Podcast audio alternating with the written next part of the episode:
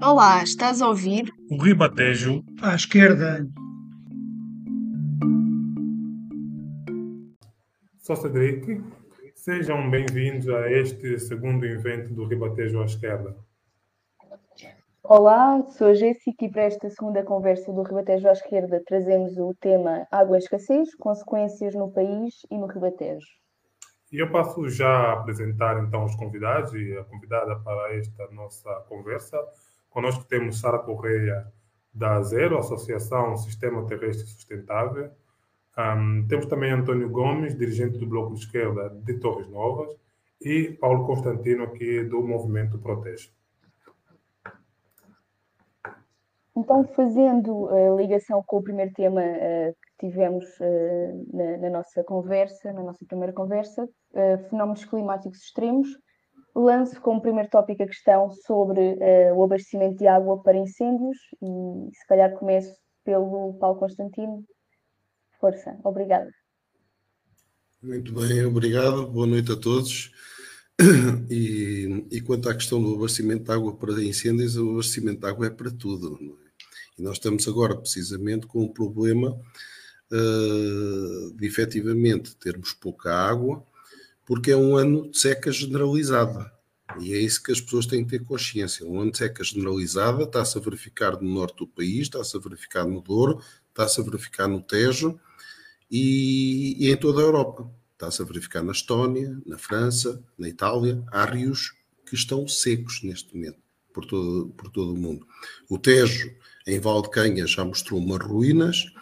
Uh, uh, o Danúbio uh, trouxe, trouxe à, à claridade do dia eh, navios da Segunda Guerra Mundial, portanto, estamos a ter uma seca generalizada. Mas isto temos de ter consciência que as secas são cíclicas e acontecem de tempos a tempos. Nós já tivemos secas semelhantes em 2004, 2005. E agora, eh, se o ciclo das cheias se completar, tivemos uma em 2003, outra em 2013, 10 anos depois seria para o ano que seria muito bom se tivéssemos uma cheia tanto para as margens do rio como para o próprio rio. Agora, é óbvio, quando não há água, não há água para, para nada, nem para, os, eh, nem para o combate aos incêndios, nem para muitas vezes começa a faltar para o abastecimento das populações, que não é o nosso caso, que ainda temos abastecimento suficiente, segundo a, Agência Portuguesa do Ambiente, mas uh, falta, às vezes, para a agricultura. Mas falta, e eu vou falar do TES, que é aquilo que eu conheço, eh, porque não existem caudais ecológicos.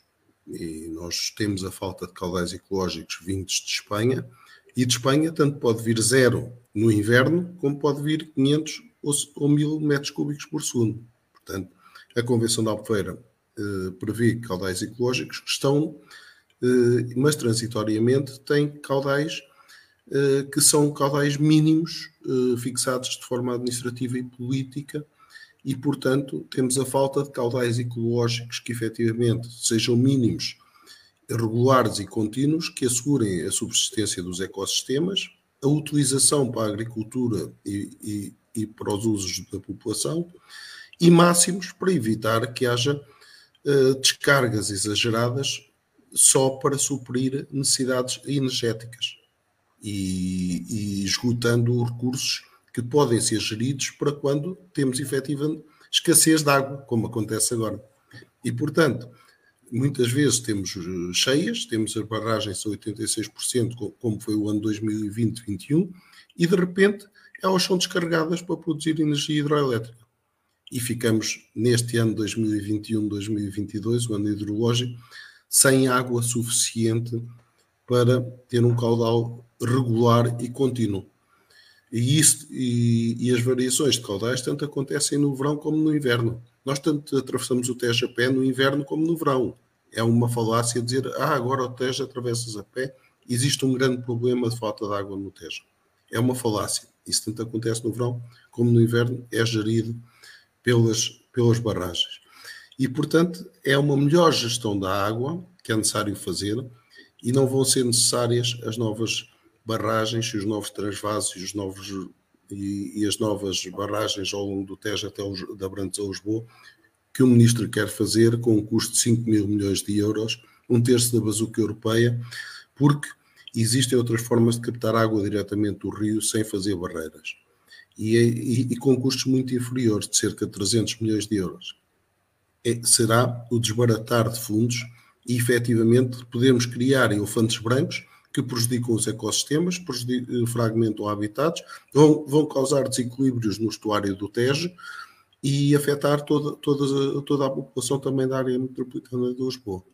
E eu queria lançar este rap, porque para além dos incêndios, existem todos estes impactos que o, a dita escassez de água, que existe agora porque temos seca generalizada, não se resolve com novas barragens.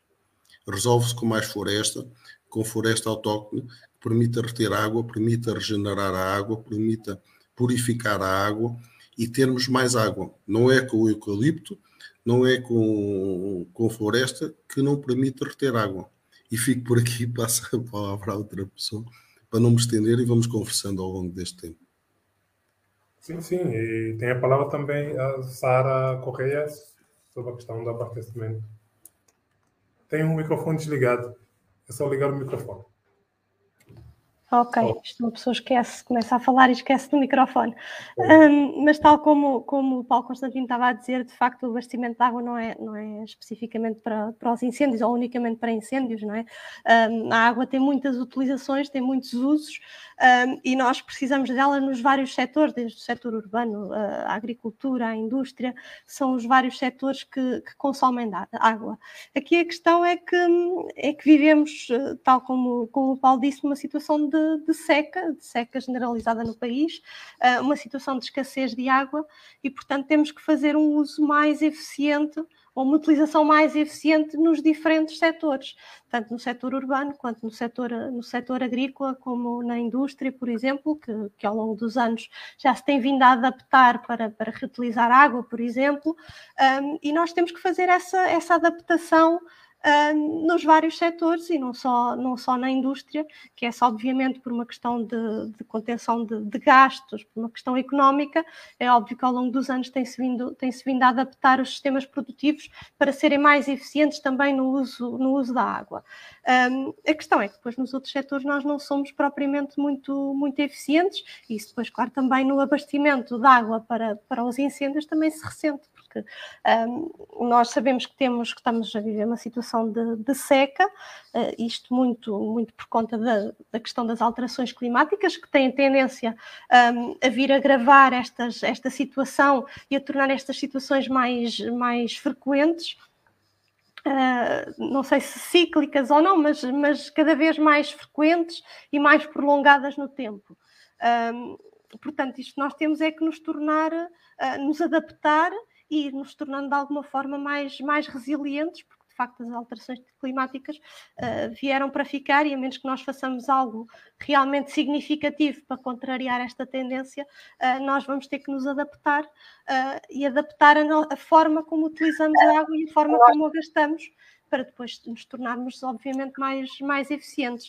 Uh, o consumo de água para incêndios é apenas um consumo, temos a infelicidade de não poder combater incêndios com, com água salgada, uh, portanto, vamos ter, até aí, nós temos que fazer uma gestão um, muito equilibrada da água que vamos, que vamos gastando.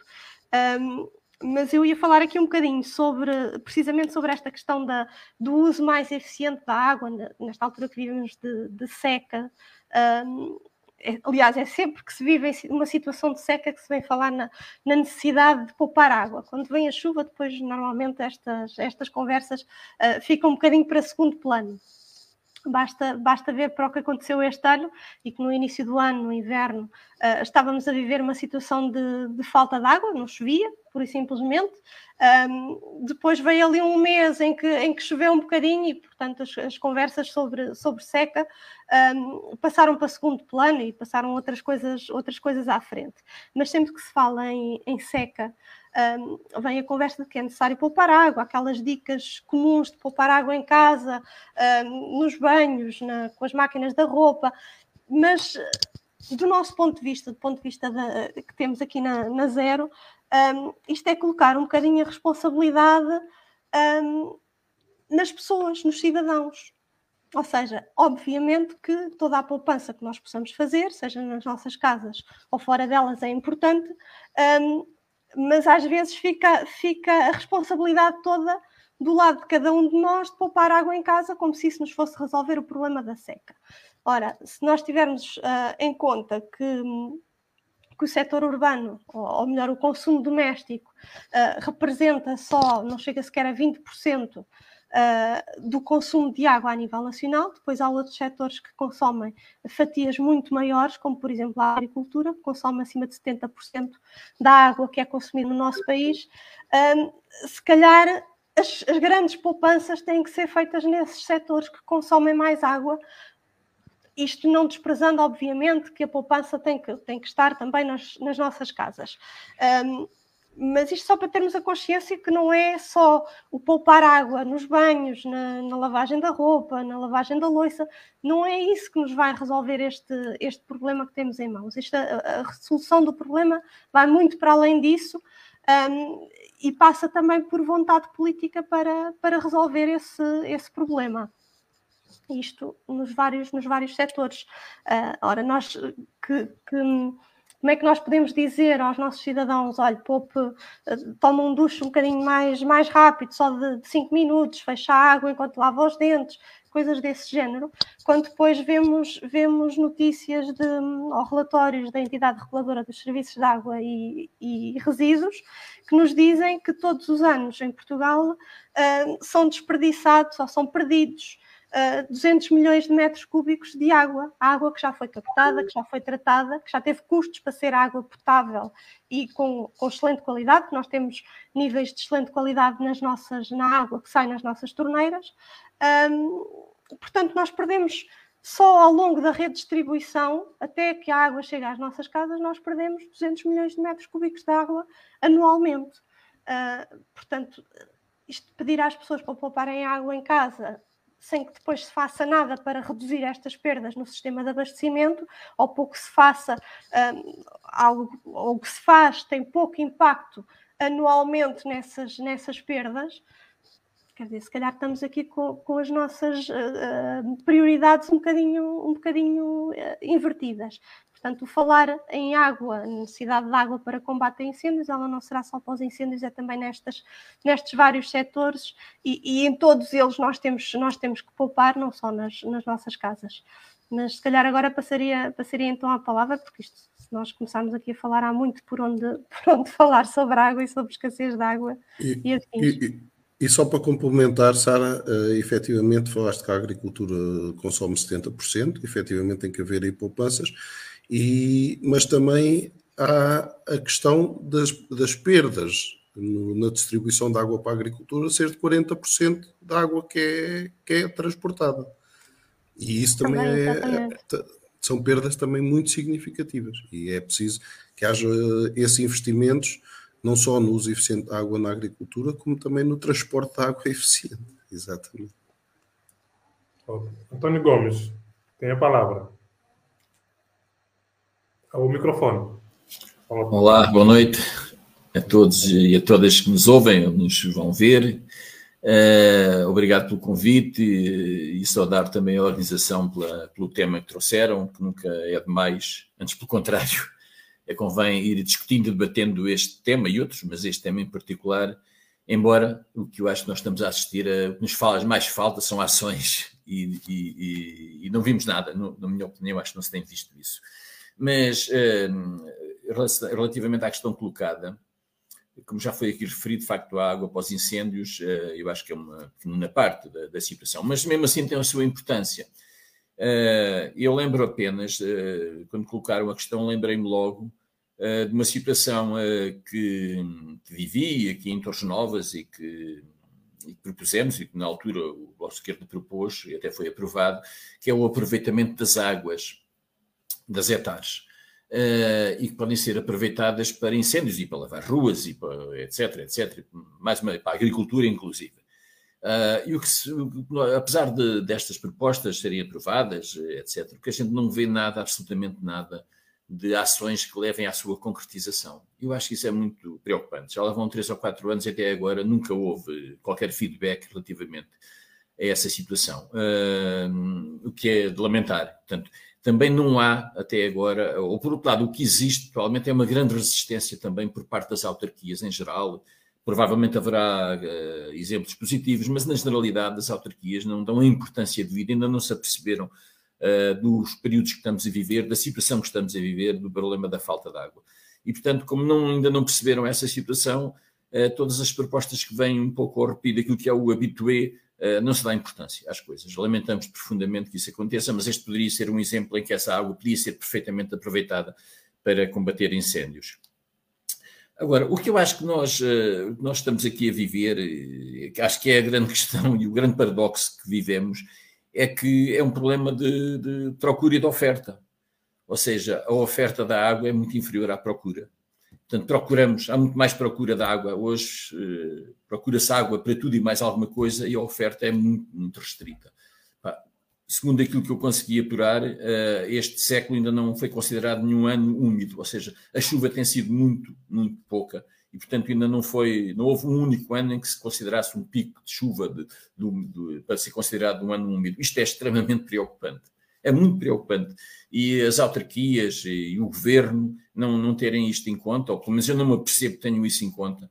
Uh, e isso é muito, enfim, acho que nos deve levar a pensar muitas vezes sobre a situação. Como foi aqui dito, a agricultura é um dos problemas complicados. Tem mais de 70% da água uh, consumida na agricultura. E este, isto não, não vai dar, não, não vai dar. É um, é um, modelo de desenvolvimento que não, nós, isto vai arrebentar por algum lado, julgo eu. Se, temos, se chove pouco, se não temos água, mas a que consumimos é muito superior àquela que, que, que a chuva nos dá, uh, então uma coisa mais tarde ou mais cedo vai arrebentar e acho que pode ser, pode ser tarde demais. Portanto, é um modelo de agricultura, um modelo de desenvolvimento da agricultura baseado no regadio e acho que isso não, não vamos muito longe, na minha opinião, quanto a isso. Uh, rega-se tudo, rega-se rega as oliveiras, regam-se as amendoeiras, eh, a agricultura intensiva e superintensiva, até já se regam-se as, as, as, nogueiras. Ainda esta semana passei ali no. ia no comboio, passei no Ribatejo, numa das melhores terras que temos do país, mais férteis. Pá, centenas de hectares de plantação de, de, de nogueiras, todas regadas.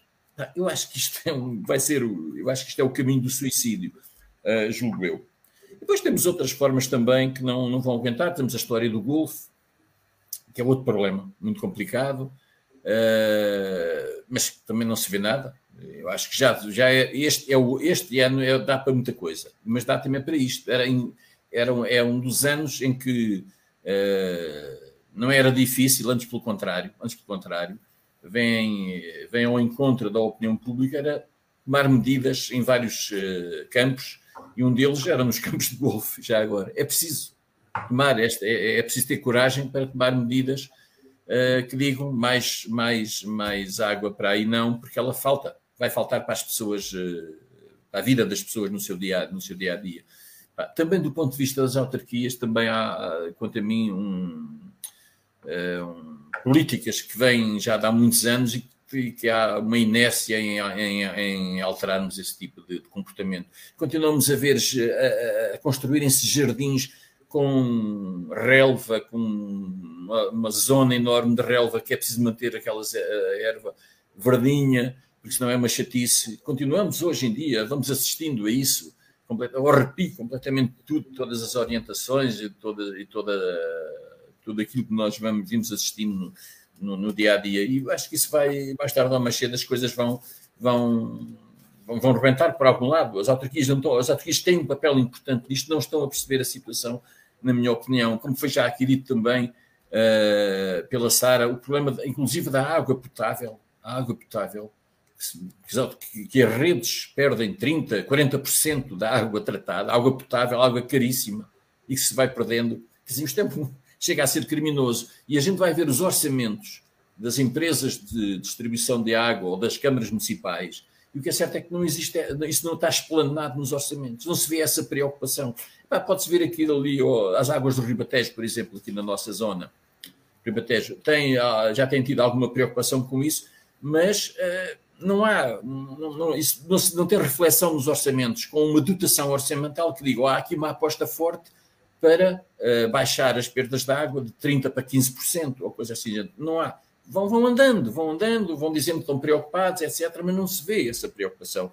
E, e, e, e as coisas por aí, uh, aí vão mal também, quanto a mim. Portanto, isto é. Aliás, como a história também das etapas que me referi logo no início. Uh, e, portanto, uh, vamos ver, eu acho que vamos ver, acho que, não sei, ficavam por aqui agora e depois uh, voltavam a outro. Pois é, nós, assim, e, assim, de um modo geral, nós temos aqui lançado as questões, os tópicos essenciais que vão nortear esta conversa. Um, e aproveito já voltar um pouquinho aqui atrás, quando o Paulo um, Constantino referia exatamente à Convenção da Albufeira, esta, que é mais uma medida política e administrativa, uh, e voltei a essa questão para perguntar muito diretamente o que acham se, em concreto, se a Espanha cumpre ou não a questão dos caudais. Começando pelo Paulo Constantino. Pois, eu começo com essa porque efetivamente Espanha cumpre, cumpre quase sempre e aquilo que pode não cumprir são 100 hectómetros cúbicos, ou 20, ou 30, em anos em que existe situação de exceção por não haver precipitação suficiente de acordo com a Convenção. E, portanto, portanto Espanha, em geral, cumpre. E este ano, que pode ser considerado um ano de seca generalizada, Espanha vai cumprir, pelo menos no Rio Tejo. Não é? E, efetivamente, isto quer dizer que os caudais que foram estabelecidos para, para o Rio Tejo de forma administrativa e, e política, e não de forma científica, com caudais ecológicos, são os caudais de seca extrema. Portanto, não são os caudais que deveriam representar o curso natural de um rio, de um rio que está regularizado por barragens. Portanto, que os caudais ecológicos deviam representar o seu curso natural e manter um fluxo contínuo e regular maior no inverno do que no verão, de acordo com aquilo que é o ciclo ecológico da água. E, portanto, deveria ser isto que, que, que aconteceria. E, efetivamente, a Convenção da Albufeira vai ser, vai ser cumprida, porque uh, no Tejo são 2.700 anuais, no, no Douro são 3.500, quando a disponibilidade hídrica no Douro, em Espanha, é igual à do Tejo em Espanha, 9.000 hectómetros por ano. Mas o do Tejo, 1.000 de mil foram atribuídos ao transvase teste segura, dos que só foram utilizados 500 num dos anos. Agora estão a ser utilizados 200 a 300. Portanto, quer dizer que o Tejo deveria ter aí uns 3.700 se considerarmos que aqueles caudais representariam o regime natural. Se, se aceitássemos aqueles caudais, não aceitamos porque não são ecológicos nem são determinados de forma científica. Mas, efetivamente, se fosse numa equiparação entre bacias, teria 3.700 e não os 2.700 que estão atualmente. E esta água, mas, mas mesmo assim, nos últimos 10 anos, 12 anos, Espanha enviou em média 5.500, mais que o dobro daquilo que está na Convenção. O problema é o momento em que eles chegam. Eles tanto pode vir zero hoje como mil amanhã.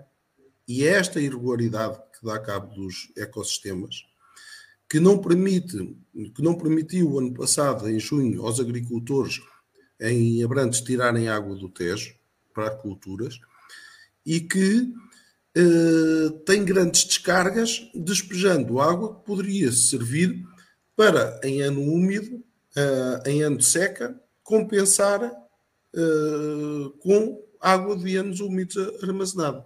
Agora, quando nos apresentam, numa situação de seca generalizada, uma alternativa de construir mais barragens e mais transvases e mais açudes, isto a barragem do Ocreza, o transvase do Cabril, onde como solução para esta seca generalizada. Quando nesta seca generalizada o Cabril não tem água para dar ao Castelo de Bode. Simplesmente não tem. E, e no Ocreza a Pracana está quase sem água. Portanto, fazerem mais uma barragem no Ocreza não, não vai acrescentar água, porque as barragens não geram água, não acrescentam. Não havendo água, simplesmente não vai haver água uh, para armazenar. E, e, e nem e, e, nós, tendo cada vez menos anos úmidos, como disse o António Gomes, efetivamente não vai haver de anos úmidos para anos de seca. E depois vamos ter, quando nós, quando nós criamos mais uma barragem, criamos mais um enorme abastecimento de água, vai-se gerar naqueles locais novas procuras de água. Vai-se instalar mais agricultura. Vai-se, vai haver agricultura que se desenvolve nos anos úmidos. E então, quando vier um ano de seca, em que a procura acrescentou-se, a procura criou-se um ciclo vicioso de aumento da procura, que não vai ser sustentada nos seguintes anos de seca que vão acontecer. E, portanto, estamos a criar uma maior discrepância entre a oferta e a procura de água que o António Gomes estava ainda há bocado a referir. E isto é uma questão que temos que pensar e que estarmos a criar elefantes brancos, a gastar 5 mil milhões de euros no Rio Tejo, que depois vão ficar sem ter utilidade, é um desperdício. Mais valia investirem na reutilização de água, mais valia investirem na desalinização, se calhar no Algarve, eh, mais vale utilizarem noutras formas de abastecimento. Quando, e em alternativa a, a, a este transvaso do Cabril e a esta barragem do Ocreza, era suficiente estabelecer caudais ecológicos com a água que já vem de Espanha. Nós não precisamos mais. É só aquela vindo de acordo com as nossas necessidades. Se aquela água está estabelecida na, na Convenção da Albufeira, foi a que nos disseram que vocês têm direito a esta água. Temos que ser nós a determinar quando é que ela nos chega, como é que nos chega e queremos-la em caudais ecológicos e não como a Iberdrola pretende para maximizar o lucro, enviando a água nos, nos picos do preço do mercado uh, de energia. E, portanto, é isto que está em causa.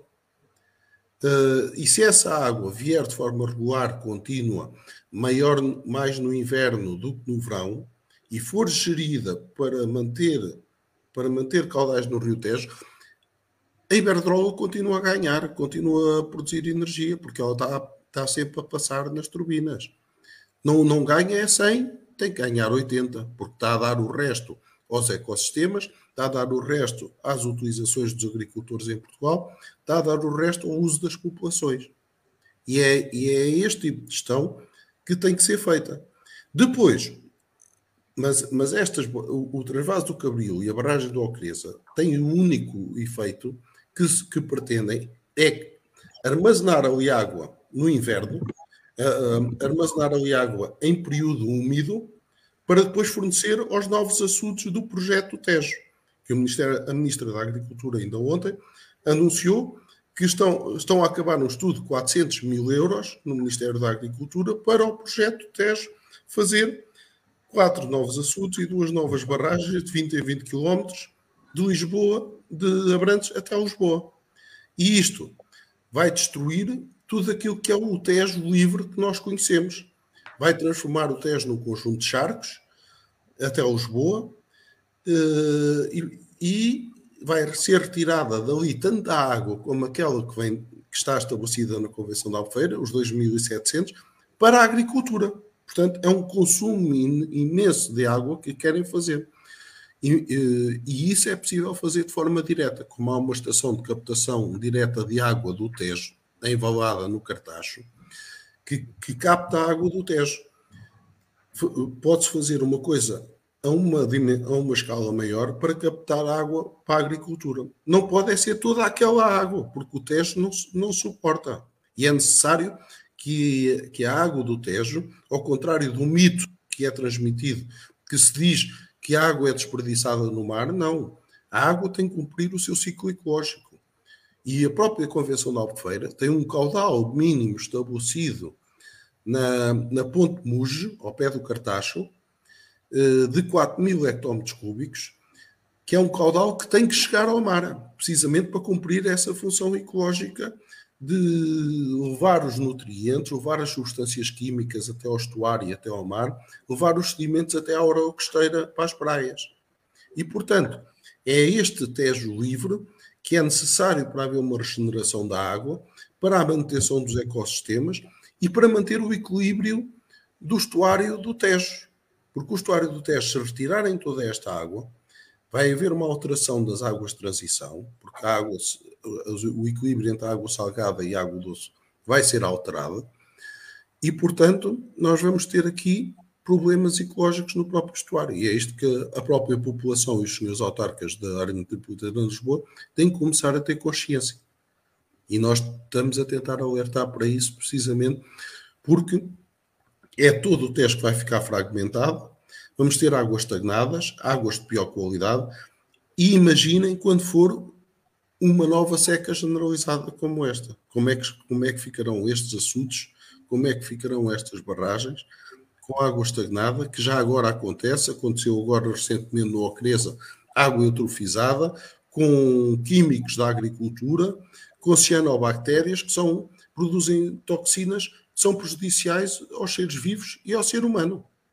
Portanto, é todo, é, é, é todo o ecossistema e o uso da água para a nossa sobrevivência que está em causa. E não me alongo mais. Um, então, eu vou aproveitar aí a questão da, da barragem no, no Rio Ocreza e pergunto aos restantes. Uh, portanto, se e o canal disse Rio para o Tejo, sim ou não, opiniões sobre, sobre esta questão da barragem no Rio Ocreza? Se calhar avanço eu. Um, bom, barragens, já, já sabemos que mais barragens não, obviamente, e, e, o Paulo já explicou muito bem o porquê de não, de não queremos mais, mais barragens, elas não vêm, não são elas que nos vão resolver o problema da água. Um, tal como ele disse, as, as, barragens não, não são geradoras, não geram água, e para terem o efeito pretendido, uh, é necessário que chova. E precipitação é aquilo que nos, que nos falta neste momento e que, que, tem tendência para ser cada vez menos ao longo das próximas, das próximas décadas. Uh, nós sabemos de, de, estudos recentes que a precipitação tem, tem reduzido um, à volta de 15% no, nas, últimas, nas últimas décadas e a tendência vai ser para continuar a reduzir. Portanto, as barragens, uh, não chovendo, as barragens nunca nos vão, nunca nos vão resolver o problema, uh, vamos criar outros. Uh, alguns deles nós já, já conhecemos e, portanto, vão-nos criar problemas ao nível da, dos, dos recursos um, dos ecossistemas que não, que não conseguem uh, funcionar da mesma forma quando estamos a falar de, de barragens, uh, vão-nos criar problemas ao nível da qualidade da água, ao nível de, de, das espécies que, que, habitam os rios. Nós sabemos que as albufeiras são normalmente locais onde proliferam uh, as espécies invasoras e essas nós, nós não queremos. Um, portanto, eles vão-nos criar vários, vários problemas. Portanto, barragens, independentemente do local, à partida será, será, será ou não. Eu queria só, fugindo aqui um bocadinho à, ao tema das barragens e, e, da barragem em concreto no, no um, eu queria só aqui deixar uma, algumas notas relativamente à intervenção do António, que falou na questão da reutilização da água. Esse, obviamente, é, é um dos pontos que nós podemos pegar para, para contribuir para uma utilização mais, mais eficiente da água. Uh, e só para vos deixar aqui com, com números que às vezes nos fazem ter um bocadinho mais a noção uh, daquilo que se passa na realidade. Um, nós somos um país, talvez dos países da Europa, que menos água um, tratada reutiliza, água que foi chamada água reciclada ou água residual tratada.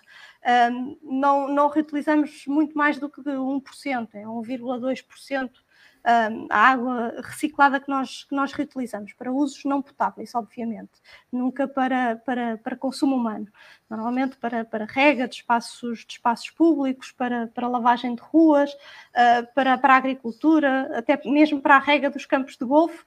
Um, mas, mas só para vos dar a nota de que nós somos dos países da Europa com, com menos menor reutilização de, de água residual tratada. Uh, aqui ao lado de Espanha reutiliza à volta de 20%, 20 e poucos por cento. Um, se formos para países assim de, de, topo nesta, nesta área, Israel, por exemplo, reutiliza quase a totalidade das águas residuais que, que trata.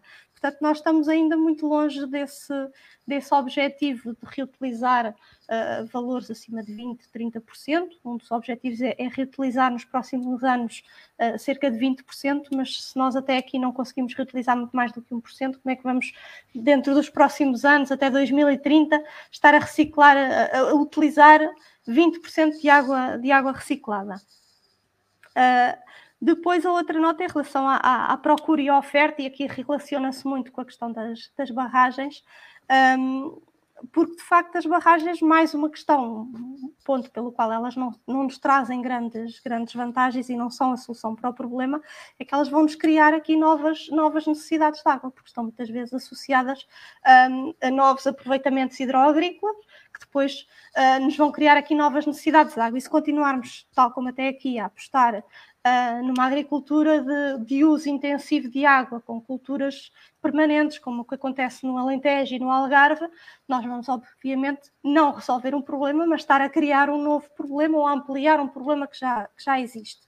No caso do, do projeto Tejo, se formos criar novos aproveitamentos hidroagrícolas e, incentivar, ou seja, isto acaba por ser um incentivo um, a esse tipo de culturas de uso que consomem uh, intensivamente água, uh, não estamos, obviamente, a, a resolver o, o, problema que temos, que temos em mãos, que é sermos mais eficientes no uso da água. Portanto, está-se aqui a criar um incentivo um, com as barragens a aumentar ainda mais uma procura que tem sido crescente nas últimas, nas últimas décadas e que nós queremos precisamente, é uma tendência que nós queremos precisamente inverter, uh, porque a oferta, contrariamente à procura, não tem sido crescente, tem sido decrescente.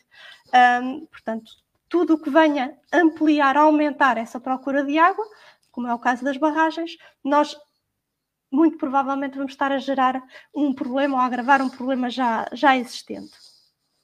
Uh, portanto, para já, para já era isto que eu tinha, que eu tinha a dizer. Ah, em relação, tinha aqui ainda uma outra nota em relação à desalinização, uh, que o Paulo falou, que pode ser, obviamente, um, uma, uma das soluções ou um ponto a considerar para, para o problema, um, mas um, temos também que ter, que ter algum cuidado uh, relativamente à desalinização, apesar de ser, de ser uma forma de, de, de produção de água como, como outra qualquer, e nós temos aqui é que variar o máximo possível nas nossas fontes de água. Um, e, portanto, a desalinização pode ser, obviamente, mais, mais uma forma de, de termos mais água, um, mas temos que ter atenção também os custos que isso, que isso acarreta e depois os impactos a nível, a nível ambiental. Porque se nós, ao falarmos de desalinização, um, também estamos a falar de águas residuais eh, salinas, com um teor de salinidade uh, bastante elevado, que depois tem que ter, tem que ter uma solução. Um, e isso é, é, se calhar, um dos problemas da, da, central de salinização que temos prevista para o Algarve, é que toda a gente quer a água, mas ninguém quer os resíduos que depois resultam da produção dessa, dessa mesma água. Um, para além desses resíduos, depois os custos uh, avultados de produção dessa água, porque tem custos energéticos uh, elevados, estar a, a desalinizar a água para produção de água para, para consumo humano. Uh, isto precisamente porque a desalinizar água será para consumo humano e não para, para outros usos, porque se estamos a produzir uma água que custa caro produzi-la, portanto não, vamos, vamos utilizá-la para um fim mais, mais nobre e, e, mais prioritário que é o consumo humano e não para outros, para outros fins. Para isso temos então as tais águas uh, recicladas, as águas residuais tratadas, que essas sim podem ser utilizadas para outros, com outros objetivos. Um, mas isto só para chamar a atenção, porque, por exemplo, na, na central de desalinização que está prevista para o Algarve, uh, bem sei que não é na zona do Ribatejo, mas só para vos dar uma ideia, essa central prevê-se que produza 8 milhões de metros cúbicos uh, anuais e depois, no limite, no horizonte do projeto, uh, produz ao dobro, 16 milhões de metros cúbicos anuais. Ora, como eu disse logo no início desta, desta sessão, uh, nós perdemos na rede de abastecimento 200 milhões de metros cúbicos por ano.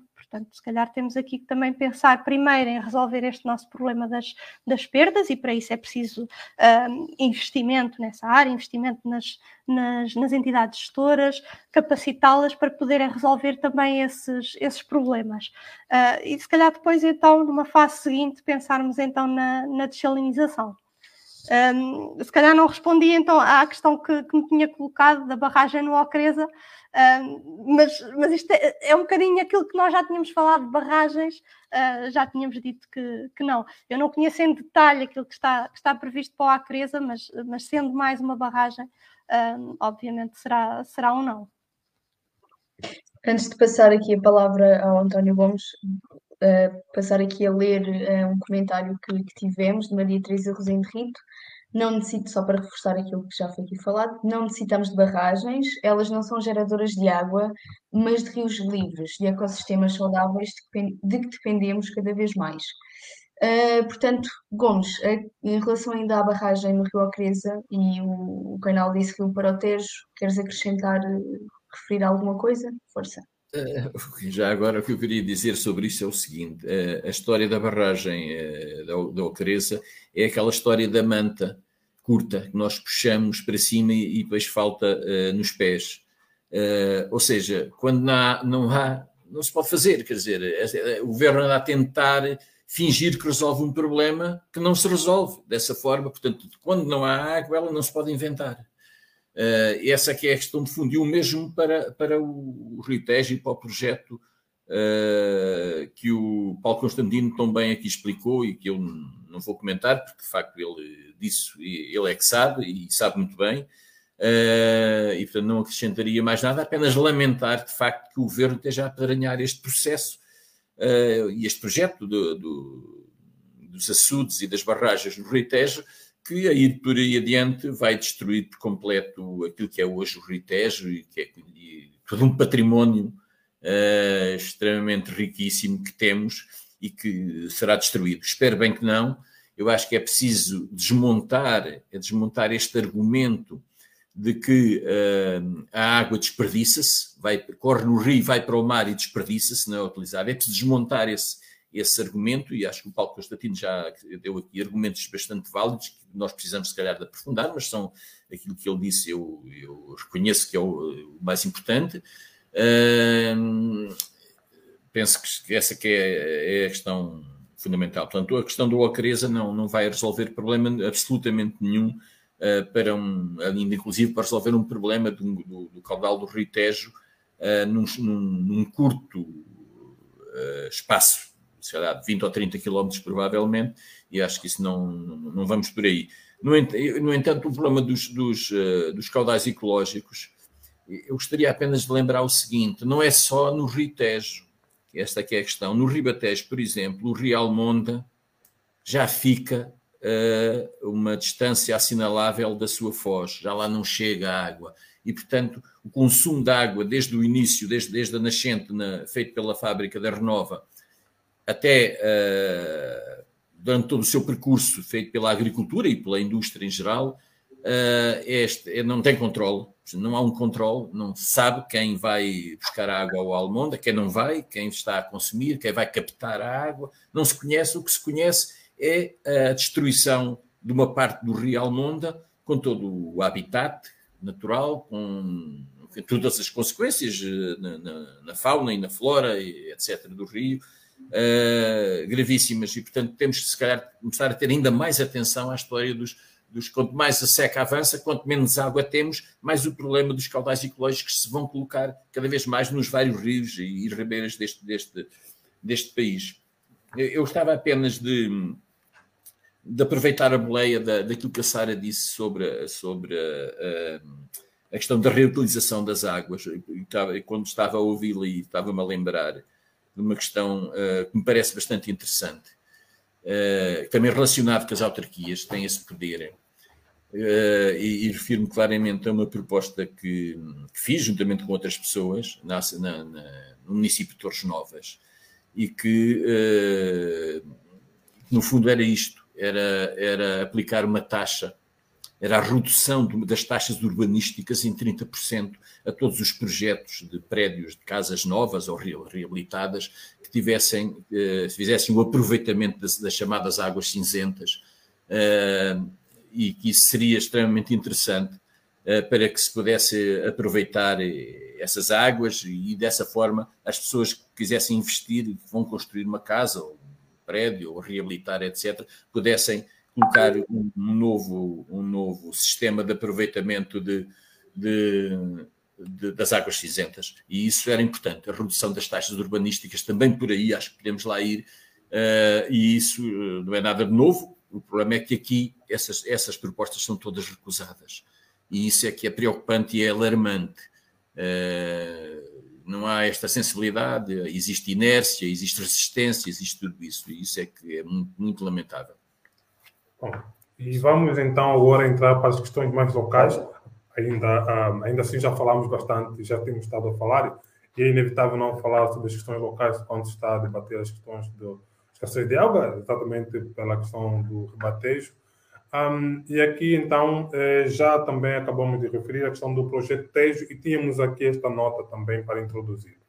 Eu passo a ler a definição do, do projeto Tejo, que aqui na sua página diz que é um projeto de fins múltiplos que cria uma estrada de água permanente, contínua e navegável de Lisboa a Abrantes, ao serviço das populações ribeirinhas, desenvolvendo o turismo, a pesca e outras valências, com expansão da área regada no Vale do Tejo e extensão para Setúbal e Oeste. Isto exatamente para ser um mote, então, da extensão, lá também, desta, deste tema, deste tópico para aqui os nossos convidados, começando aqui pelo Paulo Constantino, que já está há algum tempo sem, sem ter a falar. Muito bem, e, e, faltou aí combate às alterações climáticas, porque era, era uma das coisas que eles propunham, independentemente de, de, das barragens, queriam água estagnada, portanto, mais espelhos de água uh, imensos, expostos a temperaturas cada vez mais altas e, portanto, com uma maior taxa de evapotranspiração. Na bacia do Tejo, em Espanha, que é praticamente toda regularizada por barragens. Nós temos, a, bacia de Espanha tem barragens até à nossa fronteira e a evapotranspiração está a atingir níveis superiores a 70%. Quer dizer, da precipitação cai 70%, mais de 70% evapora-se. Portanto, as barragens vão acentuar os efeitos das alterações climáticas muito contrariamente àquilo que tem sido propalado por, este projeto. Porque, e, e efetivamente, aquilo que me parece lógico e que me parece útil é, em vez de gastar 5 mil milhões de euros na barragem do Ocreza, no túnel do Cabril e nos açudes da Brantes a Lisboa, o, que é um terço da bazuca europeia, é um terço dos fundos que nós recebemos para a pandemia. É isto que, que quer ser gasto. Isto é para quê? Isto é para engenheiros, é para construção civil, é para as cimenteiras, é para regar eucalipto, porque o, o diretor-geral da CELPA também está, está como vogal na Associação Mais Tejo, portanto, da, da, da Associação das, da Indústria das Celuloses, e, portanto, é, são todos estes lobbies que estão preparados para isto. E ainda por cima, o Ministério da Agricultura está a realizar um estudo de 400 mil euros para uma associação privada, para um, para um projeto a ser promovido por entidades privadas. E é isto, uh, e, e, está a ser apoiado pelos partidos do arco da governação, pelo PS, pelo PSD e pelo, e pelo, e, e pelo CDS. Portanto, é isto que nós temos em cima da mesa. Quando existem outras soluções, que eu já falei na captação direta de água do Tejo, que já acontece em Valada, eh, conseguiria-se fazer algo, em vez de ser a tal salinização, que no Tejo, se calhar, não, não, não é adequada e também tem impactos ambientais, como a Sária disse, e efetivamente tudo isso tem que ser ponderado, mas ali é uma captação igual à que já existe, consegue-se fazer captação diretamente do, do rio, sem fazer novas barra barreiras e sem prejudicar os habitats, sem prejudicar a biodiversidade. Porque temos cada vez mais uh, que ter noção que a biodiversidade, os ecossistemas, prestam-nos serviços. Serviços uh, que permitem que os ciclos ecológicos uh, dos vários elementos nos, nos garantam a sobrevivência. E é isso que nós precisamos. Precisamos de biodiversidade, precisamos de floresta, precisamos de floresta para termos mais água. E é isso que não está acontecendo.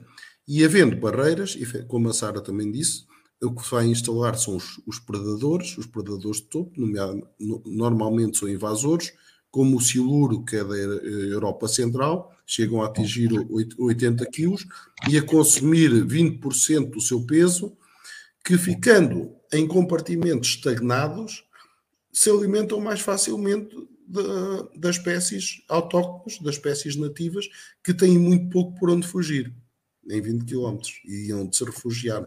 Isto vai agravar tudo isso.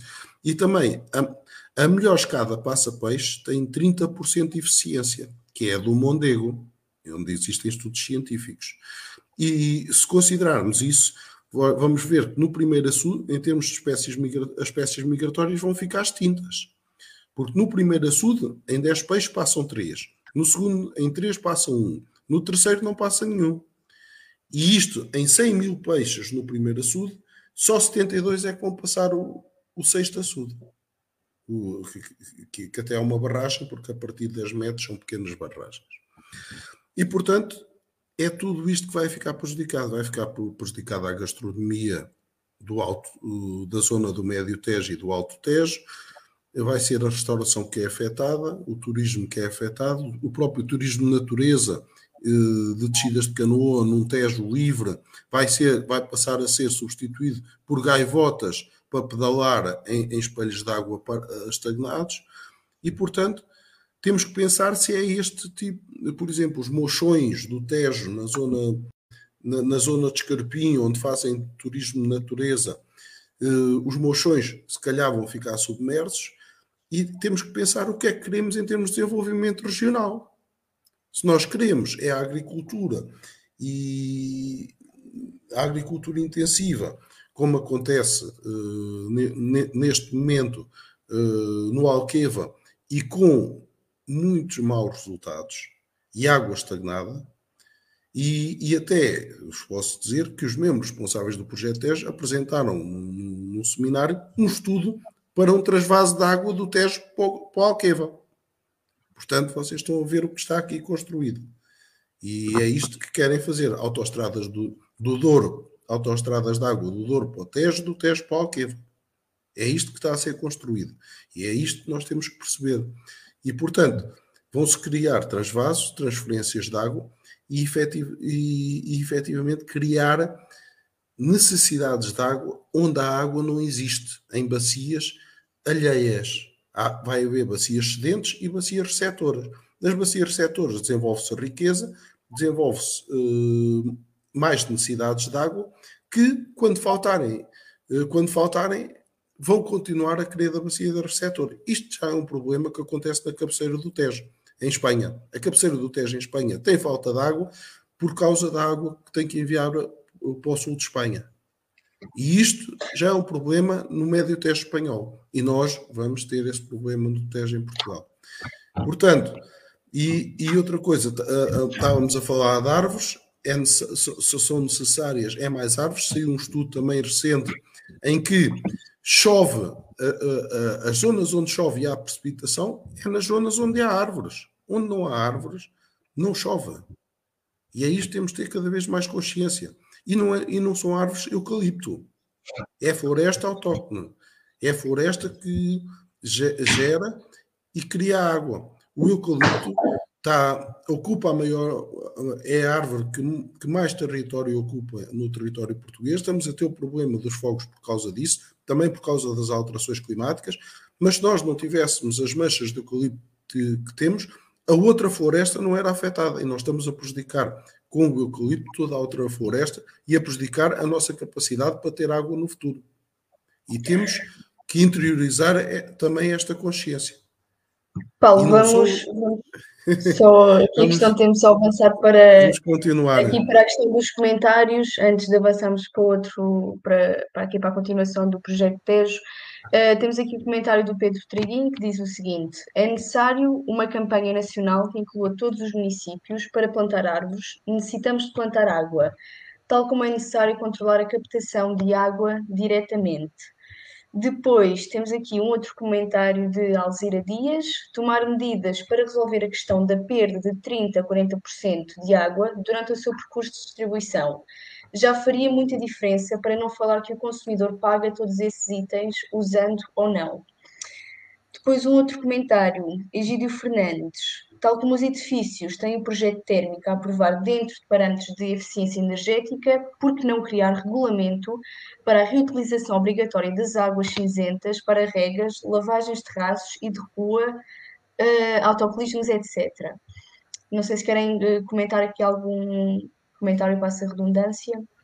Uh, sim, eu podia, podia comentar, para começar, ia, ia mesmo ao último comentário, uh, que também vai um bocadinho no seguimento do que o António Gomes uh, referiu na questão da eficiência, da eficiência hídrica, da reutilização de, de água, de águas cinzentas.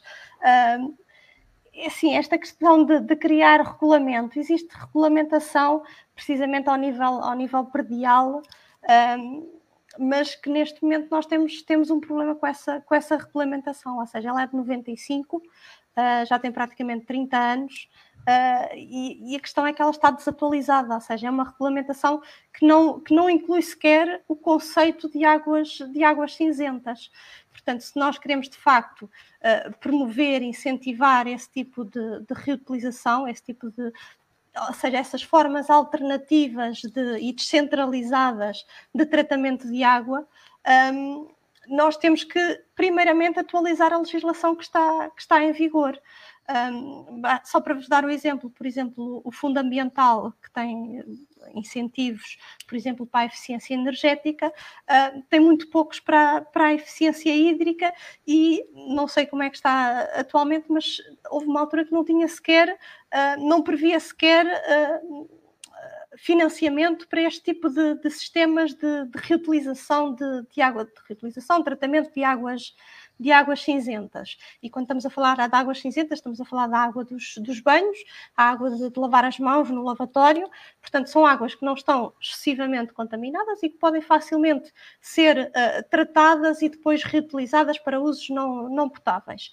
Um, e nós temos empresas em Portugal que, que até fabricam esses equipamentos uh, para reutilização e para tratamento dessas, dessas águas. Portanto, aqui esbarra um bocadinho na questão da, da legislação que está em vigor, que está obviamente desatualizada uh, e que precisa de ser, de ser atualizada e de introduzir estes conceitos e as normas um, específicas, normas técnicas, para que depois esses, este tipo de equipamentos possam ser instalados a nível, a nível predial.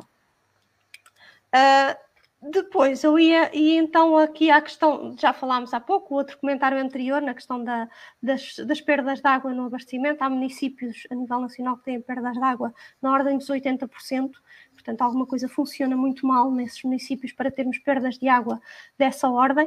O PRR já prevê, por exemplo, investimentos uh, na reabilitação, na construção de, de, das redes, de novas redes de, de, distribuição, porque o problema que nós temos a nível nacional é que as, as nossas redes de distribuição de água, de água potável uh, já têm, se calhar, 30, 40, 50, 60 anos, muitas delas. Uh, e, portanto, as rupturas uh, as perdas uh, dão-se porque há rupturas, e há rupturas com frequência, todos os dias. Um, algumas delas, quando nós as conseguimos ver à superfície, uh, já tiveram lá muito tempo a perder água no subsolo, já muitos metros cúbicos de água se perderam, até que sejam, até que sejam detectadas e depois haja, de facto, obras que permitam um, corrigir esse, esse problema. Portanto, nós precisamos de investimento, sobretudo na reabilitação das, das redes que nós temos e depois na manutenção. Um, e é necessário também, há equipamentos sofisticados para detectar essas, essas fugas atempadamente, muito antes delas serem, serem visíveis e, portanto, evitar essas, essas perdas de água. E para isso é preciso que haja, que haja investimento uh, dedicado a essa, a essa área.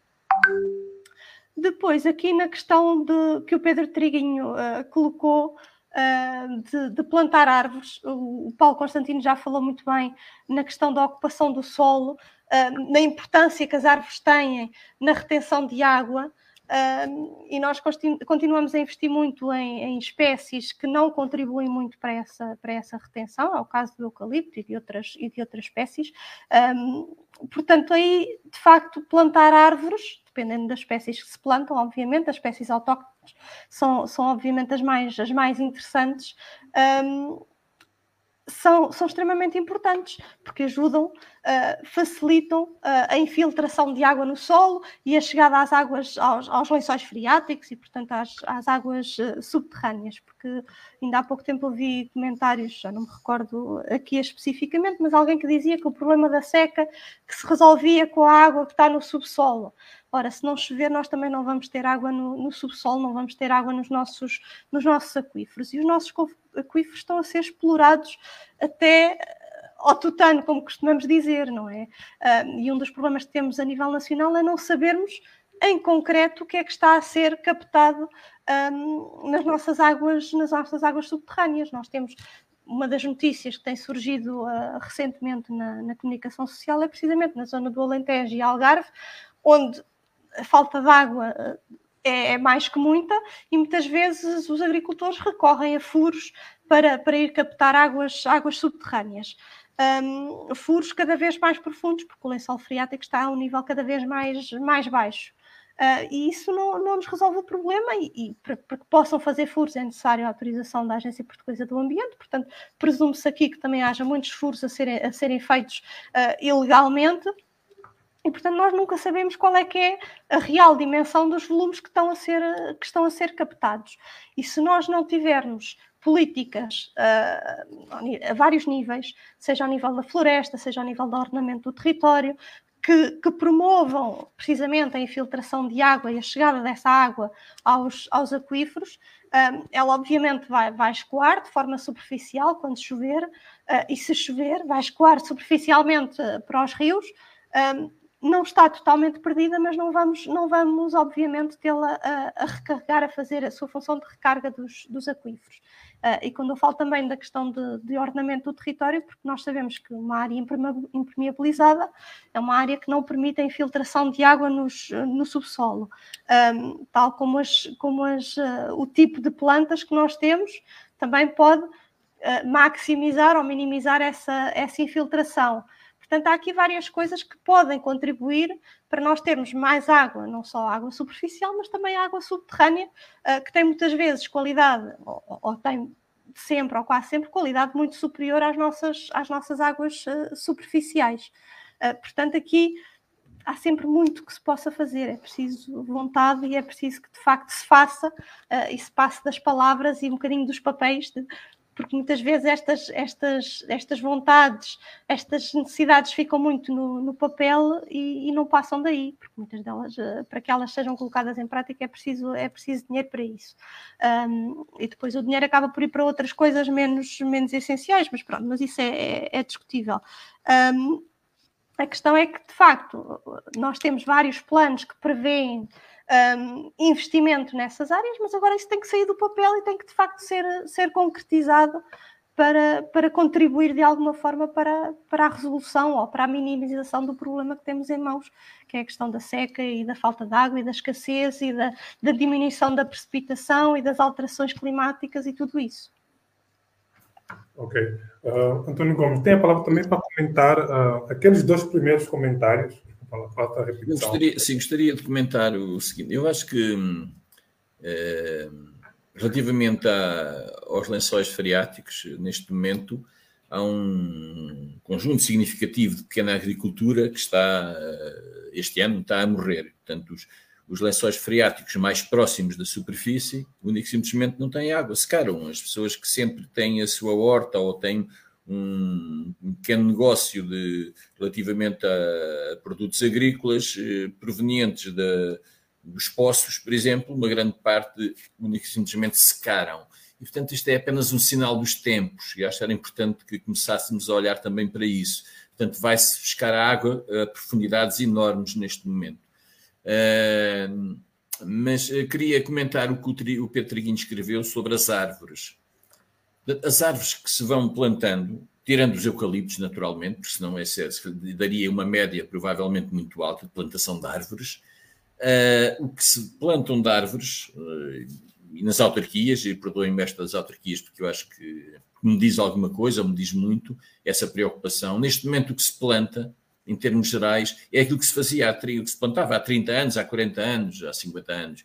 Portanto, ou seja, não há políticas deliberadas para inverter este ciclo. Não há políticas deliberadas para plantar um número considerável, considerável de, de, de, árvores que altere ou que ajude a alterar aquilo porque, porque estamos a passar. Se vamos plantando, nas autarquias vão plantando umas árvores, fazendo uns jardins, plantando muita relva, algumas árvores. E não há uma política deliberada, uma aposta do ponto de vista orçamental na grande plantação de árvores, por exemplo, nas cidades, criando inclusive uh, pequenas zonas de alternativas, pequenas zonas, pequenos espaços de, de, de, de microclimas que, que, possam ajudar uh, as pessoas, inclusive até o, as alterações, a combater as alterações climáticas.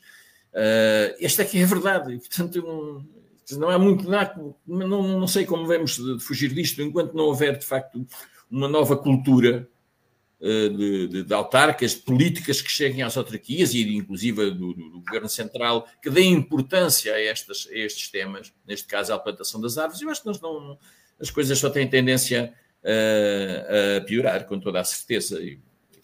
Eu, eu não sei se, se, ainda vamos ter tempo. Eu gostava de abordar uma outra questão, também relacionada com a água, que se prende com a poluição, ou seja, com o estado das massas de água, que é outra questão importantíssima nisto muitas vezes não é só a falta de água, é também a má qualidade da água. E isso é das questões mais importantes e mais preocupantes, pelo menos aqui no Ribatejo. Os últimos anos, e já não vou falar nos últimos três ou quatro décadas, mas vou falar dos últimos dez anos, eh, é do conhecimento geral, é público, eh, a situação que se tem vivido nesta bacia hidrográfica. Começando pelo Tejo, a situação que temos vivido do Tejo nos últimos anos, enfim, toda a gente sabe, não vale a pena estar aqui a lembrar. O Rinabão, os problemas no Rinabão, os problemas no Rio Almonda, com várias proveniências, mas em particular com a célebre poluição proveniente da célebre Fabrióleo, uh, o Alviela, o Rio Maior, portanto, há toda uma bacia hidrográfica uh, extremamente com, com, com, graves, graves problemas do ponto de vista uh, da poluição, que urgem ser combatidas. Se não, e, e, a única coisa que tem sido feita até agora tem sido por pressão das, dos populares, pressão da opinião pública, das redes sociais, das pessoas que se têm manifestado, da luta que têm vindo a travar. Esta tem sido o, o, o governo, o Ministério do Ambiente só se tem mexido quando isto aconteceu. O caso em Torres Novas, o caso do, do Almonda e da Fabrioli é o, caso, é o exemplo mais gritante. Senão não havia nada, a situação era idêntica. Por muito que se diga, que a autarquia diga que está muito preocupada, que o governo diga que está muito preocupado, não há medidas. Ou seja, a burocracia impere, impera, o, o, a, o deixa andar, o tempo que vai passando, finge que se está a fazer muita coisa, mas não se faz nada. E, portanto, a opinião pública impôs, de facto, alterações à situação, uh, à situação que temos nesta, nesta, nesta região do país, no Ribatejo. É muito, muito grave a situação na minha opinião, é muito grave a situação nos vários rios, em toda a bacia, de uma maneira geral, em, em toda a bacia. Aliás, uh, aliás, a própria APA diz que nesta região da bacia hidrográfica, que vai até, a, até ao oeste, uh, o número de massas de água em que a qualidade é inferior a bom é, é superior às massas de água em que a qualidade é boa. E, portanto, isto, só isto diz-nos tudo. Portanto, diz-nos isto, existe o estudo, alguém estudou isto, mas medidas, eu acho que é muito poucas. Eu, sinceramente, uh, peço imensa desculpa, mas eu não consigo, não consigo é, descobrir uh, medidas concretas, ataque a esta situação por parte das entidades dos vários governos que se têm vindo a, a suceder. Uh, portanto, há uma certa conivência da, da parte das entidades com, com, com esta situação da, da, poluição, que é muito, muito, muito grave, muito grave. E eu acho que isto, enquanto também não se, não, não, não se olhar para este setor, também uh, por via disto temos menos água e temos a, água que ainda tem qualidade a ser afetada para a água que tem muito má qualidade, porque a água vai se juntando toda, como diz o nosso povo, corre toda para o mar, e portanto toda, uh, toda a água uh, vai, toda a sua qualidade vai ser alterada, vai diminuir a sua qualidade, o que é de facto de veras uh, preocupante. Uh, e, portanto, gostaria de, de, ter, de ter aqui trazido esta questão que me parece pertinente. Uh, enfim. Era, ainda bem que a coloca, mas hum, também na parte final desta, desta nossa sessão ainda terá a oportunidade de colocar questões que eventualmente tem ali reservadas. Nós agora vamos aqui, gostaríamos de ouvir de vós um, comentário sobre a importância e a eficácia da, da empresa intermunicipal de distribuição de água no Ribatejo, a empresa que tem nome exatamente de Águas do Ribatejo. Um, Paulo Constantino, quer comentar? Eu tenho pouco conhecimento sobre a atividade em, si de, de, dessa empresa.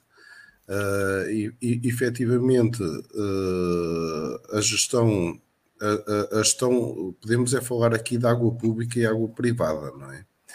Porque agora a forma como a, como a água é gerida Uh, mas isso depende sempre das entidades reguladoras, pode ser de forma privada, mas desde que tenham entidades reguladoras que efetivamente regulem o mercado, que evitem os, os fracassos de mercado e que efetivamente as entidades, uh, as entidades com, com forma privada não cumpram aquilo que devem cumprir. Uh, a minha perspectiva é um pouco mais nesse sentido e que muitas vezes as entidades reguladoras às vezes ficam aquém uh, por causa também de algumas influências que possam existir na, na sua constituição. Uh, e, e, isso é que é importante uh, garantir, é que exista água disponível para todos de forma eficiente e, e, e efetivamente uh, com os mínimos custos uh, para o cidadão, mas que o preço da água seja efetivamente aquele que é necessário para que as pessoas a valorizem. Porque também a valorização e a recuperação dos custos da água também é importante. Porque se não valorizarmos a água também no seu preço de custo, agora é óbvio, nós temos uh, realidades sociais muito diversas, temos pessoas que têm capacidade para suportar um custo de água su superior a outras, eh, de acordo até com, com os níveis de rendimento e com as classes de rendimento, e efetivamente isso uh, precisa de ser ponderado também em termos do, dos, próprios, dos próprios tarifários. Mas efetivamente é importante que se dê também o valor à água de forma a que tenhamos a eficiência a cuidar dela, como, como a, como a Sara já aqui abordou. Uh, e portanto, eu, quanto a isto, não tendo mais conhecimento so, sobre essa entidade, ficava-me por aqui. Sara, um, tem conhecimentos? Quer falar? Quer comentar essa questão? Um, eu ia falar também, tal como o Paulo Constantino, eu não conheço em detalhe como é que funciona a empresa Águas de Ribatejo, apesar de, não, de viver aqui na, na, na, região do Ribatejo, um, mas não, não conheço de facto a, a empresa e, e, o seu modo de, de, funcionamento. O Paulo Constantino falou muito bem da questão dos custos da água, uh, do custo para, para o utilizador um, e da necessidade de termos um preço da água que seja justo ou seja, que seja justo para o utilizador, para a utilização que faz da água e que permita um, valorizar esse recurso, obviamente, uh, mas também custo para a entidade que faz a gestão desse, um, um, custo justo para a entidade que faz a gestão desse recurso, que tem, que tem e precisa ter esses custos um, recuperados a partir do, do, tarifários que são, que são cobrados à população. E, portanto, nesse, nesse sentido, de facto, isto também tem que haver aqui alguma, algum ajuste nesses, no preço da água, um, de modo a que as entidades gestoras possam, possam recuperar os custos que têm com a manutenção. Um, isto, obviamente, sem, sem descurar as, as, as questões eh, sociais um, para, quem, para quem depois tem que, tem que pagar a, a água. Um, mas eu tinha aqui outra, outra coisa também para, para falar. Uh, que tem a ver especificamente com a, com a qualidade da água, aquilo que, que já foi aqui uh, referido. Um, isto das alterações climáticas tem, tem nos afetado ao nível da, da, disponibilidade de água, mas também nos afeta ao nível da qualidade da água. E, e há pouco já foi referido muito bem, a qualidade tem-se vindo a degradar ao longo do tempo. Uh, e isso é muito visível. Nós estamos neste momento no terceiro ciclo de planeamento dos planos de gestão de, de região hidrográfica, que estão atualmente em, em consulta pública.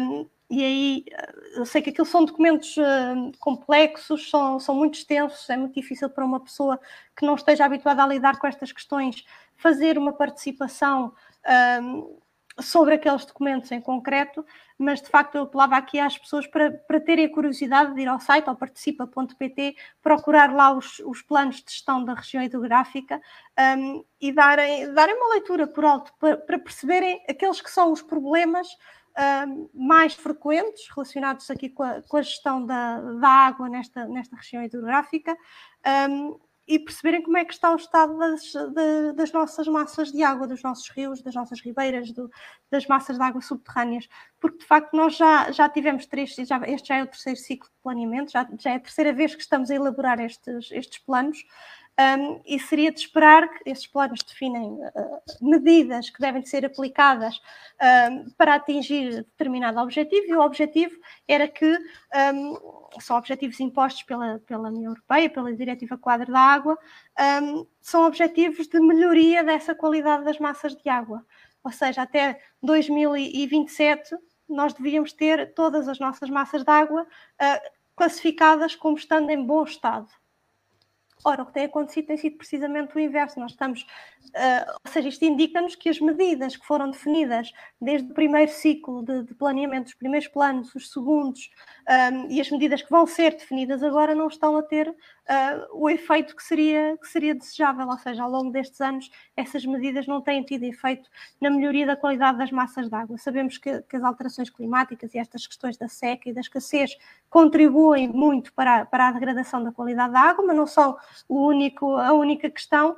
Um, há muitas outras que contribuem para a degradação da qualidade das massas de água, mas, mas isto para vos dizer que nós apesar de termos este, todo este planeamento e de termos medidas definidas para melhorar uh, a qualidade das nossas massas de água, nós estamos a ter o resultado inverso, ou seja, alguma coisa está mal e alguma coisa tem que ser analisada em profundidade e perceber o que é que está mal e o que é que temos que fazer para inverter esta tendência.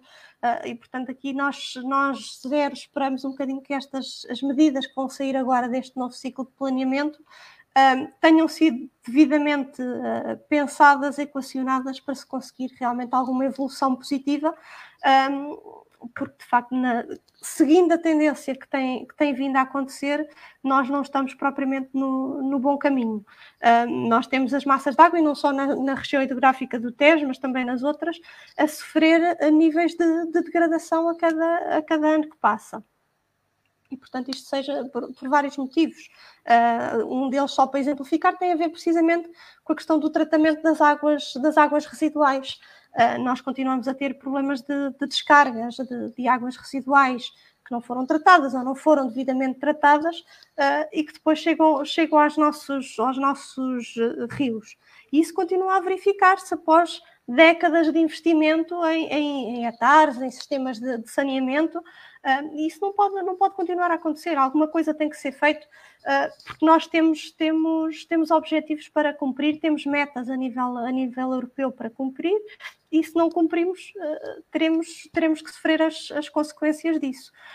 portanto, é só para deixar aqui esta nota, porque de facto a, questão da qualidade da água não pode, não pode ficar aqui, aqui esquecida. O, ah, há pouco foi referida e muito bem, mas, mas temos mesmo que, que falar nela porque é, é de extrema importância. Um, porque isto, nós, para além de termos cada vez menos água, temos água com cada vez pior qualidade. Portanto, se, se para além da, da, questão das secas nós tivermos um agravamento, ah, aí sim, daqui por uns tempos vamos, vamos estar em, em maus lençóis. Ok. Um, António Gomes, uh, passo a palavra, nós estamos já a entrar na fase mesmo, aliás, já estamos na fase de crescimento. Sobre a Águas do Ribatejo, a empresa Exatamente. Águas do Ribatejo.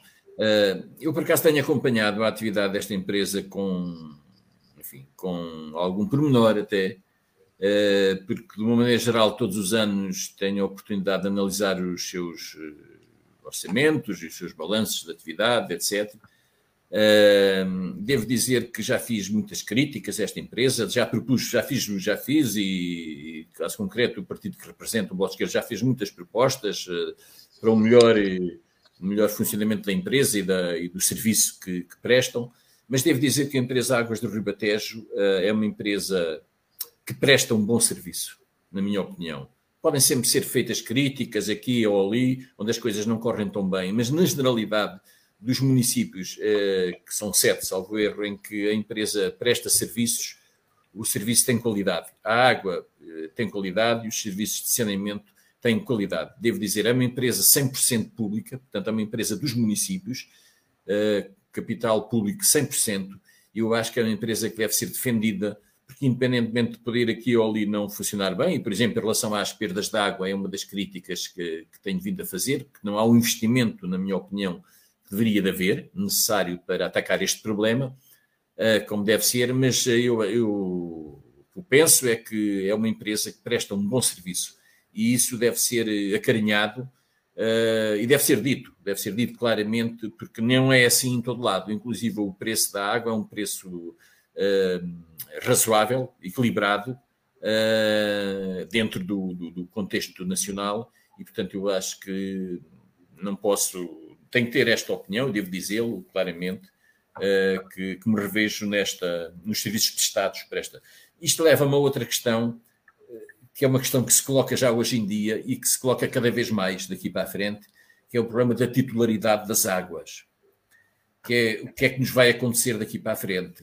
Uh, quem são as águas? Ao fim cabo é isto. Isto de propósito de muitas coisas, mas uma delas, ainda há dias, uh, apenas contar muito rapidamente aqui este, este episódio, uh, uma das polémicas que entre os novos têm vindo a suscitar é, é a nascente Real Monda na nascente de Almenda, como todos sabemos, existe uma fábrica, que é a fábrica de papel da Renova.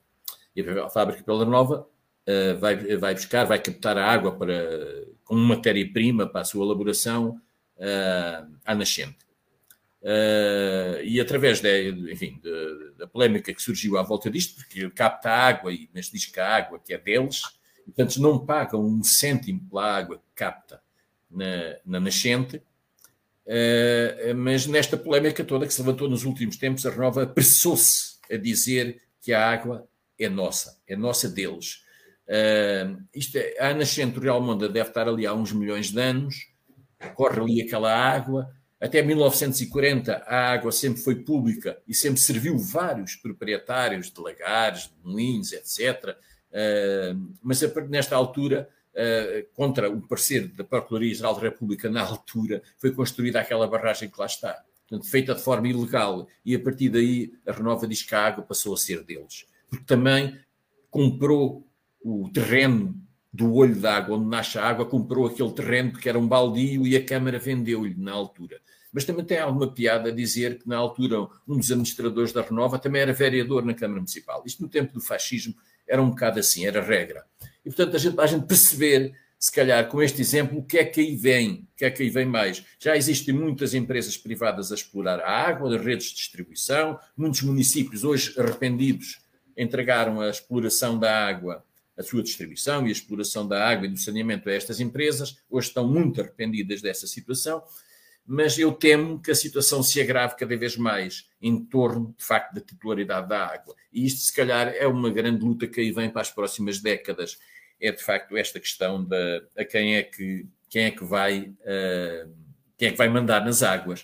Uh, e a, mesmo a legislação existente na minha opinião também não é muito clara é preciso clarificar também a, a, legislação para que não hajam dúvidas sobre isto e é preciso numa altura de escassez da água é preciso garantir que a água existente chega para a população para os serviços fundamentais de que a população precisa naturalmente Epá, quero eu dizer com isto, a Renova também deve ir lá buscar água? Deve, a Renova deve funcionar, a água chega para a Renova.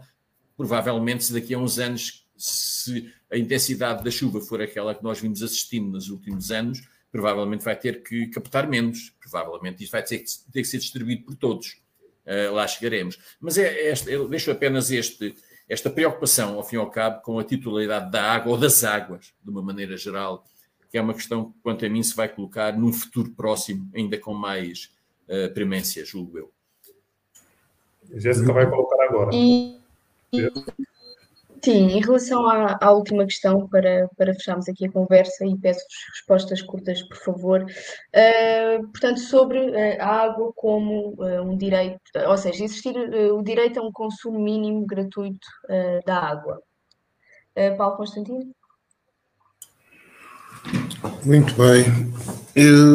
Sim, um, um, consumo, um consumo razoável por pessoa, penso que até, se, até seria o, o, adequado. Ou então aquilo que existem os tarifários por escalões, com os escalões mais baixos. Agora, o quanto mais baixo depende, não é? Agora, é, é óbvio, os escalões mais elevados, maiores gastos de água têm que ser compensados com maior custo da água, de forma a haver um incentivo uh, à poupança, um incentivo à, à eficiência, uma recuperação efetiva do custo da água e a valorização da água. Uh, mas, efetivamente, todos têm o direito ao consumo da água necessária uh, à sua vida. E isso uh, deve ficar bem presente e independentemente da, da capacidade uh, da capacidade financeira que cada um tem. Também eu ia só falar um bocadinho da qualidade da água e falou-se aqui da qualidade da água, efetivamente isso é um problema na bacia do Tejo também. Nós temos os problemas de eutrofização que desde 2009, quase todos os anos em setembro, se repetem.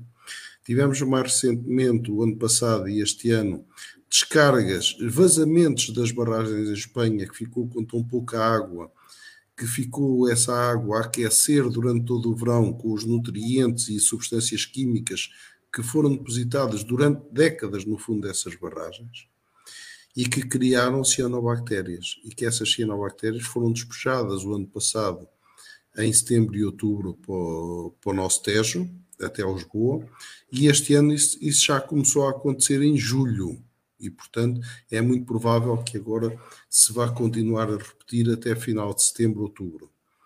E, portanto, nós apanhamos já estas cianobactérias com toxinas prejudiciais aos seres vivos e ao homem, uh, por causa da produção de energia hidroelétrica. Porque se essa água tivesse sido bem gerida, não teríamos tido esse problema, por exemplo, ano passado, porque o ano passado as barragens estavam com o seu armazenamento máximo, nos, nos 86%. Só que foram vazadas repentinamente para produzir energia hidroelétrica, que o preço estava elevadíssimo no, no mercado espanhol. E, portanto, criou essa, uh, estas cianobactérias que vieram de criar uma deterioração adicional do estado ecológico das massas de água. E o que, o que o piora e não conseguimos ter o estado bom, não é? E, e isto, uh, a Diretiva Quadra da Água, impede que haja deterioração adicional das massas, do, do estado ecológico das massas de água.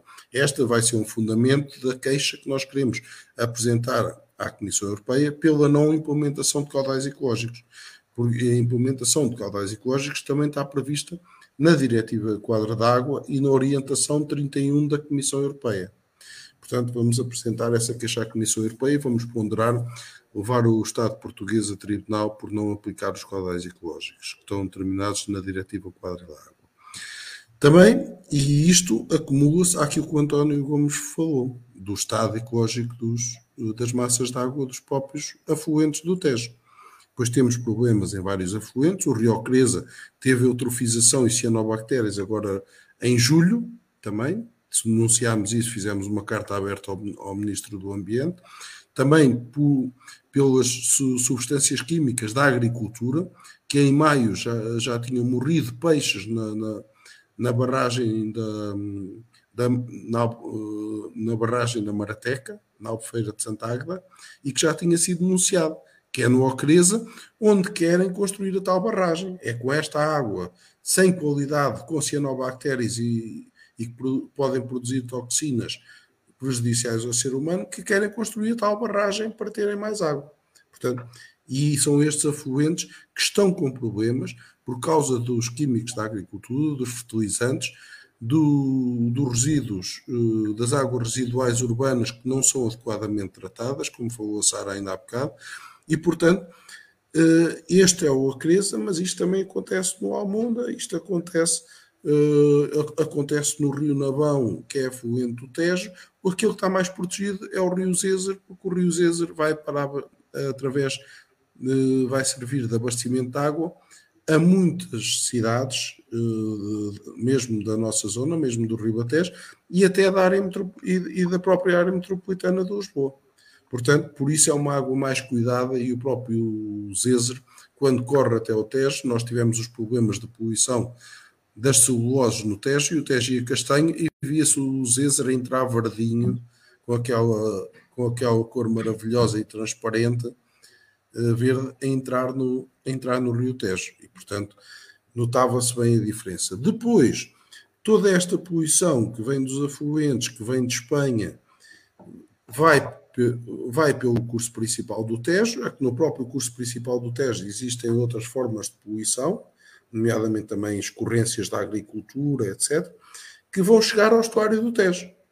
E o que é que se passa no estuário do Tejo?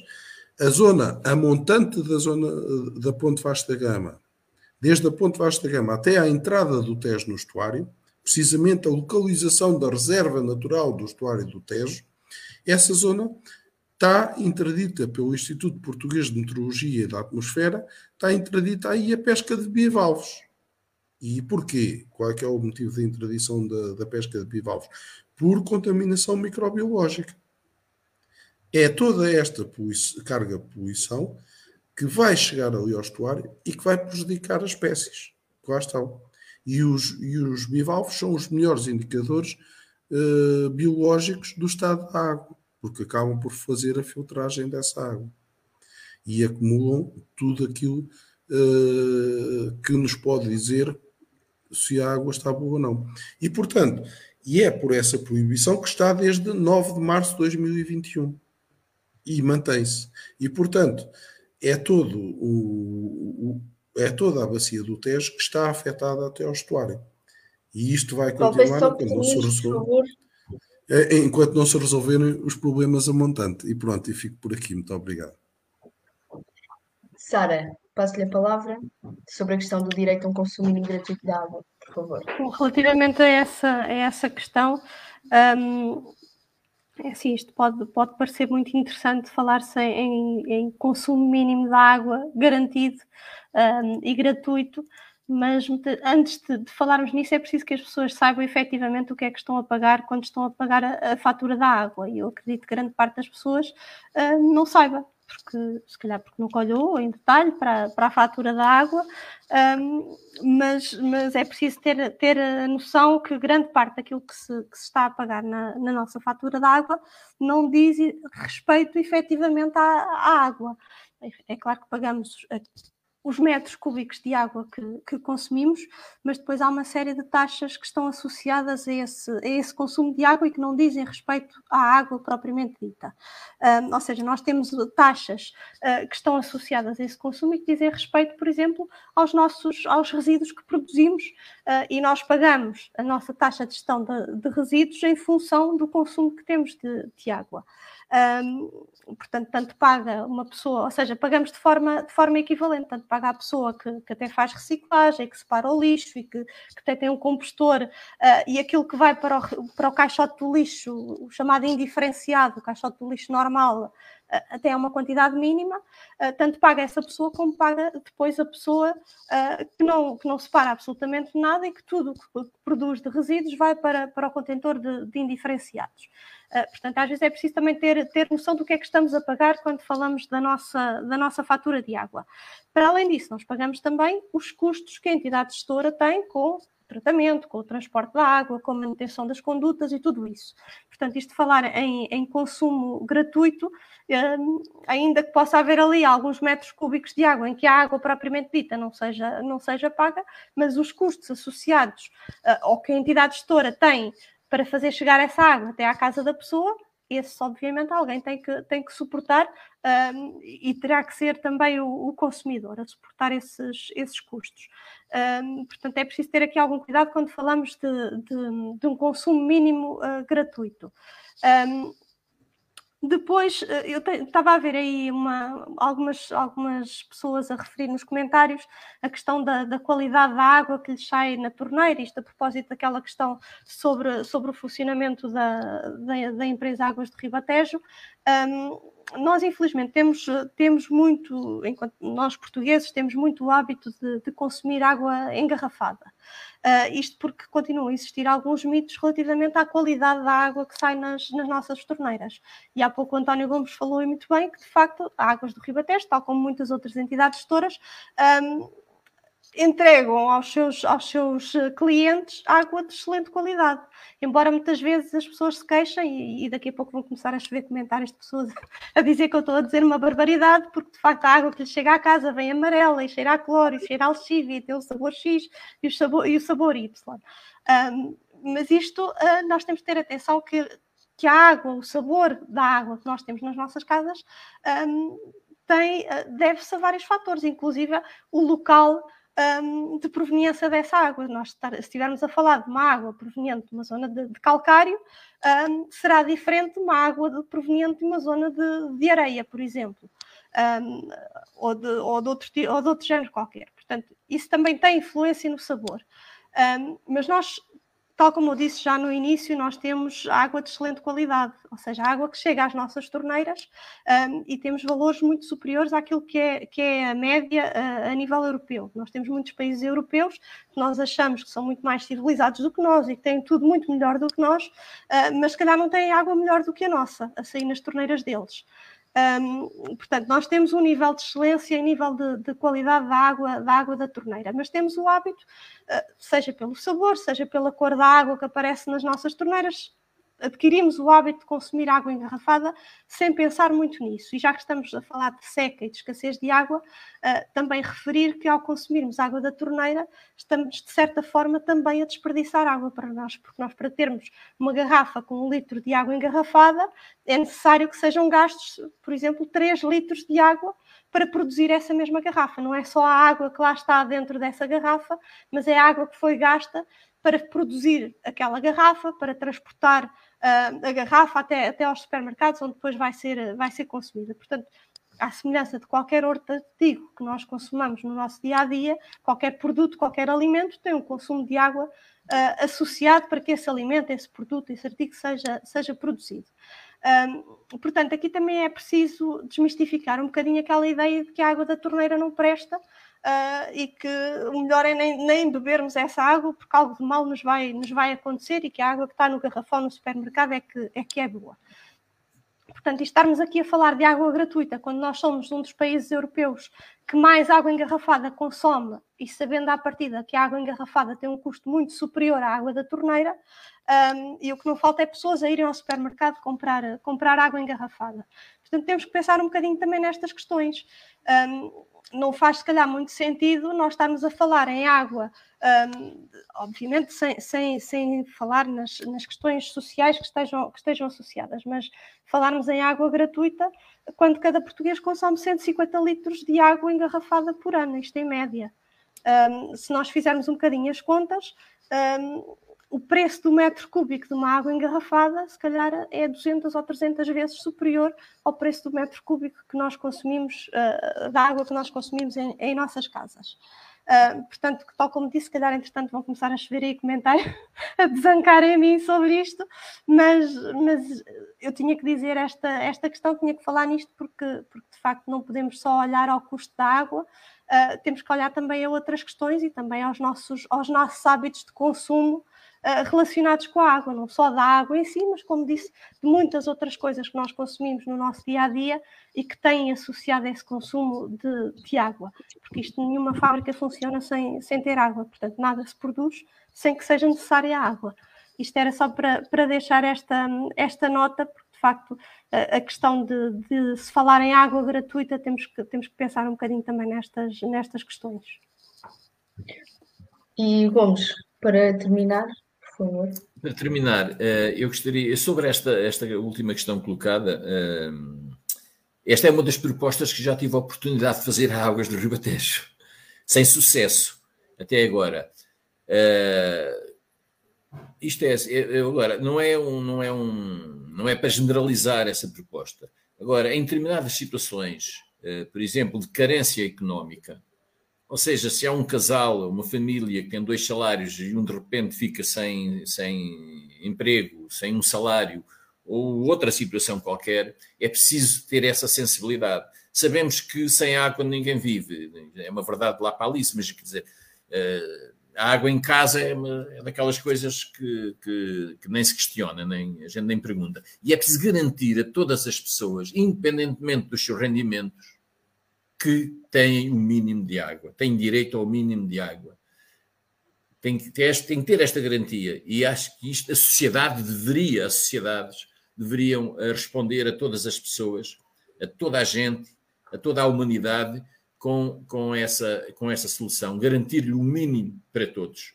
Eu acho que isso era uma grande proposta, era um grande avanço civilizacional que, que, que dávamos, uh, era um passo muito importante um passo eh, em frente que dávamos. Infelizmente, até agora isso não, eh, não aconteceu. Existe algum, em alguns países, existe essa, essa, essa situação, mas uh, em Portugal não conheço ainda situação nenhuma e até agora os meus esforços também não têm sido, não têm tido sucesso.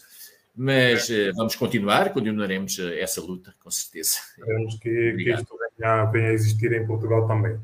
Vamos então passar aqui para uma leitura rápida dos comentários que estamos mesmo na fase final. Maria Teresa Rosendo Rito uh, foi aqui uh, quem primeiro nos colocou aqui um comentário dizendo não necessitamos de barragens porque de água, o, um, porque o que é essencial é diminuir o consumo de água, o que está ligado a outra gestão da água, aquela que exige que as culturas agrícolas sejam as que se adotem as alterações climáticas que vivemos e não de uma expansão das culturas de regadio.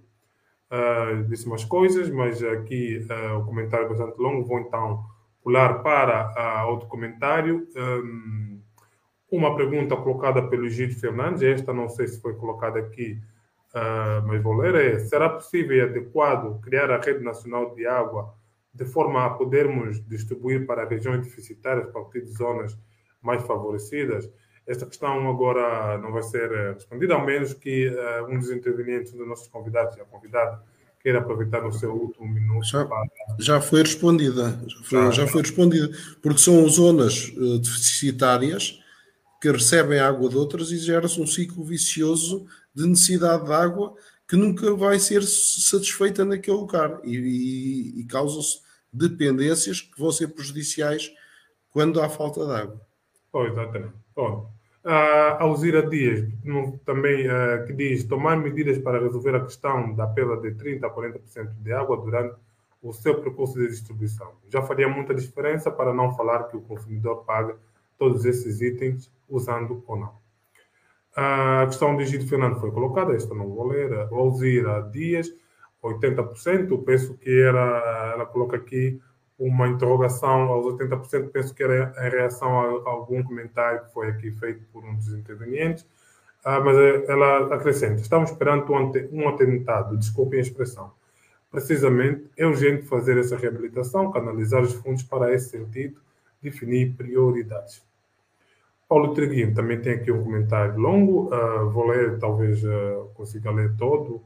Já há cerca de três semanas que os últimos mil metros, mil metros cúbicos peso do rio Almôndega, da Almonda secou, no entanto, a Renova continua a captar diariamente 5 mil metros, 5 mil, mil um, metros, metros cúbicos, exatamente, e neste momento está a aumentar a fábrica uh, 2 em 23%, e vão instalar mais uma máquina, o que quer dizer que ainda vão captar mais água daqui para frente, o que é uma grande o que é um grande contrassenso relativamente às alterações climáticas que aí estão.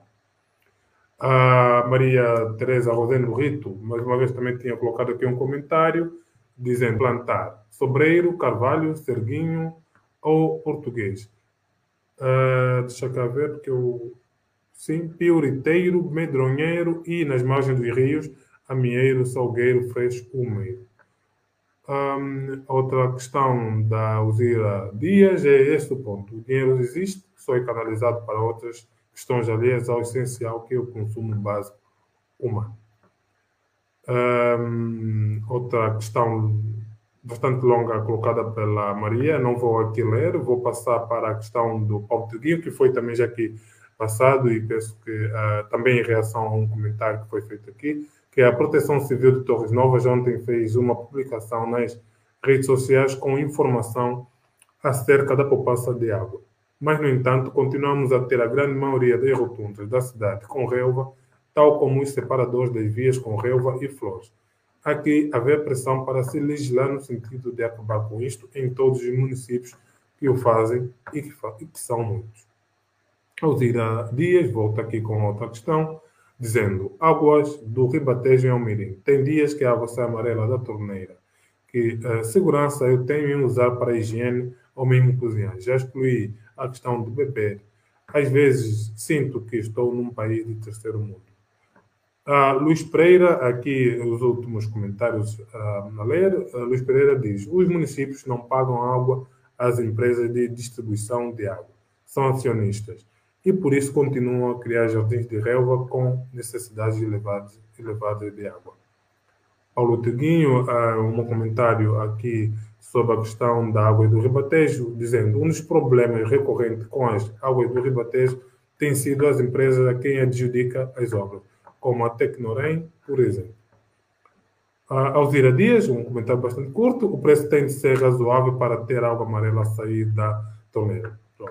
Ah, e Luís Pereira, que diz: em Salvaterra ah, acontece nos dias em que existe manutenção da água, da rede, melhor. Nos outros dias não tenho notado que esteja amarela, pelo menos aqui na zona onde moro, isto ah, em resposta, em reação à questão da, ah, da água amarela, isto em Almeida. Um, e Maria Teresa Rosendo, o último comentário, dizendo elevado consumo, desperdícios enormes, contaminação e poluição que diminuem a qualidade da água e tudo isto tem de ser invertido. São os comentários, fizemos questão de ler uh, todos ou quase todos, exatamente para ficar aqui gravado, um, para quem nos uh, vai ouvir apenas na versão áudio do nosso podcast. Jéssica, passo a palavra.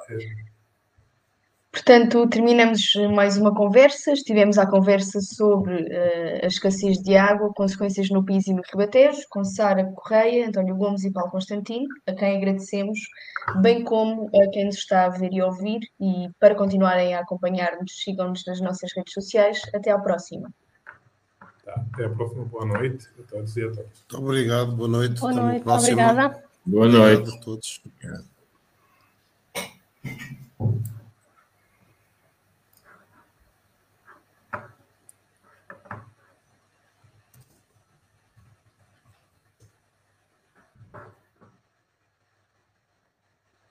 Música